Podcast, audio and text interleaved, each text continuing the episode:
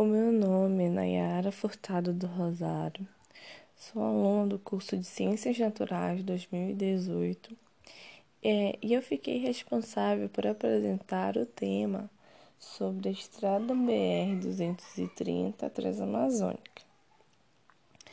É, a Transamazônica é, ela foi caracterizada por ser uma construção que buscaria a união entre os extremos oriental e ocidental do Brasil.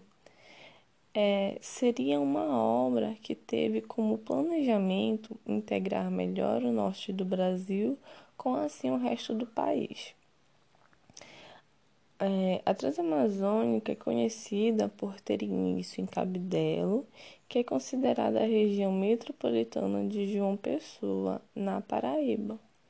Além disso, ela é, ela é caracterizada também por passar pelo Ceará, pelo Piauí, Maranhão, Tocantins, cortar todo o Pará até chegar em Lábrea, no Amazonas. É, todo esse percurso de Cabidelo até o Amazonas ele é identificado por ser um percurso de 400 4.260 quilômetros de extensão.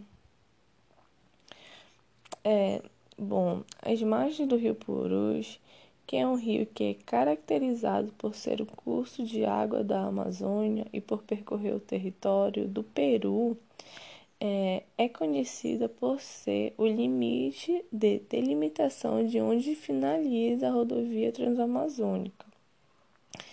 Na época da construção dessa rodovia, a ideia era que a estrada continuasse e assim seguisse é, uma, algum, é, seguisse 500 quilômetros a mais até então chegar em Benjamin Constante, que seria, o pro, que seria próxima fronteira com o Peru.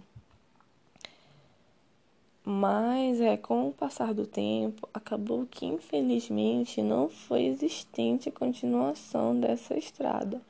E assim, esse projeto que era de ligar o Brasil de leste a oeste ficou apenas até a Amazônia. Bom, esse projeto de construção de rodovia teve início em 1970 sendo que a sua inauguração aconteceu em 1972. É, a Transamazônica, que também é conhecida por Rodovia Transamazônica BR-230, é, ela foi construída no período do decorrer do governo de Emílio Médici. É, neste período, para a implementação da obra, ficou caracterizado a grande quantidade de homens conduzidos para a região de onde a obra iria acontecer. E toda essa condução aconteceu com o objetivo de abrir as estradas.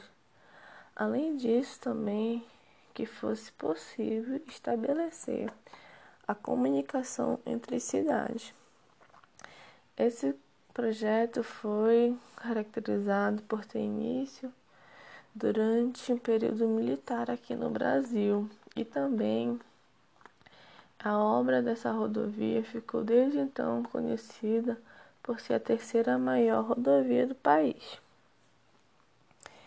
Falando é, em relação aos impactos ambientais, a construção da Transamazônica, ela foi responsável pelo desmatamento de uma extensa área com uma grande diversidade de mata, é, assim sendo caracterizada por ter uma, uma elevada, um grande impacto é, negativo, sendo que, que esta floresta é conhecida por ser a maior floresta tropical e assim sendo apresentada uma grande diversidade. É, e com a construção desta rodovia, além da grande área desmatada, é, muitos animais também tiveram a sua moradia destruída. advinda deste desmatamento. É, a rodovia Transamazônica BR-230, ainda hoje, ela é vista como um serviço inacabado, visto que é existente uma grande maioria das áreas sem pavimentação. Sendo assim, uma grande quantidade ainda de estradas de terra ainda são encontradas no decorrer deste, desta estrada, sendo que o asfalto é somente encontrado nas áreas próximas à cidade. E segundo os registros dos moradores, essas áreas de asfalto, essas estradas né, com asfalto, que são raras, que são poucas, ainda assim estão em uma condição é, de grande precariedade necessitando de manutenção por apresentar buracos e esses tipos de, de, de problemas. É, muitos relatos também dos moradores dizem que no período de chuva, transitar, transitar por estas áreas onde não tem asfalto, onde o asfalto não está presente, onde só tem a terra, é um grande desafio. É, a Transamazônica ela é uma rodovia que é existente uma maior quantidade de caminhões, carreta transitando com uma maior frequência. Em especial neste período, é, no período de chuva, né? Muitos problemas eles são encontrados.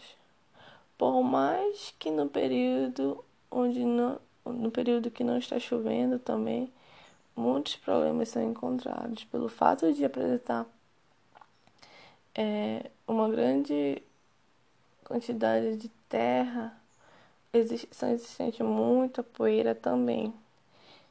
E com isso acaba dificultando o trajeto também de, de dessa rodovia. Então, no período de chuva são existentes muitos problemas, né? Desde enfrentar carretas atoladas, até mesmo deslize delas pelas rodovias, precisando assim ficar horas no mesmo local até ir em busca de alguém para ajudá-los a retirar. É, é, e muitas dessas carretas é, estão, estão cheias de materiais ou até mesmo de madeiras, por também ser uma área de grande exploração de madeira, madeira ilegal, muitas das vezes. É, e também os, os relatos dos moradores dizem que durante esse, durante esse período de chuva, é, o tempo de percurso de uma cidade para outra varia muito, chegando a enfrentar dias nas estradas durante essa travessia. E tudo isso acontece por conta da precariedade da rodovia. É, os moradores eles também registraram que os problemas enfrentados pela péssima condição da rodovia acabam prejudicando é, dos materiais né, que são conduzidos nesses automóveis.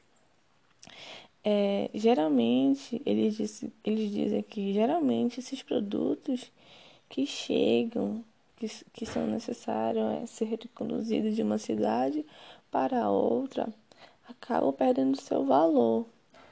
E se, tra se tratando assim de frutas, eles dizem que muitas delas já chegam estragadas chegam é, batidos e assim acabam perdendo a mercadoria.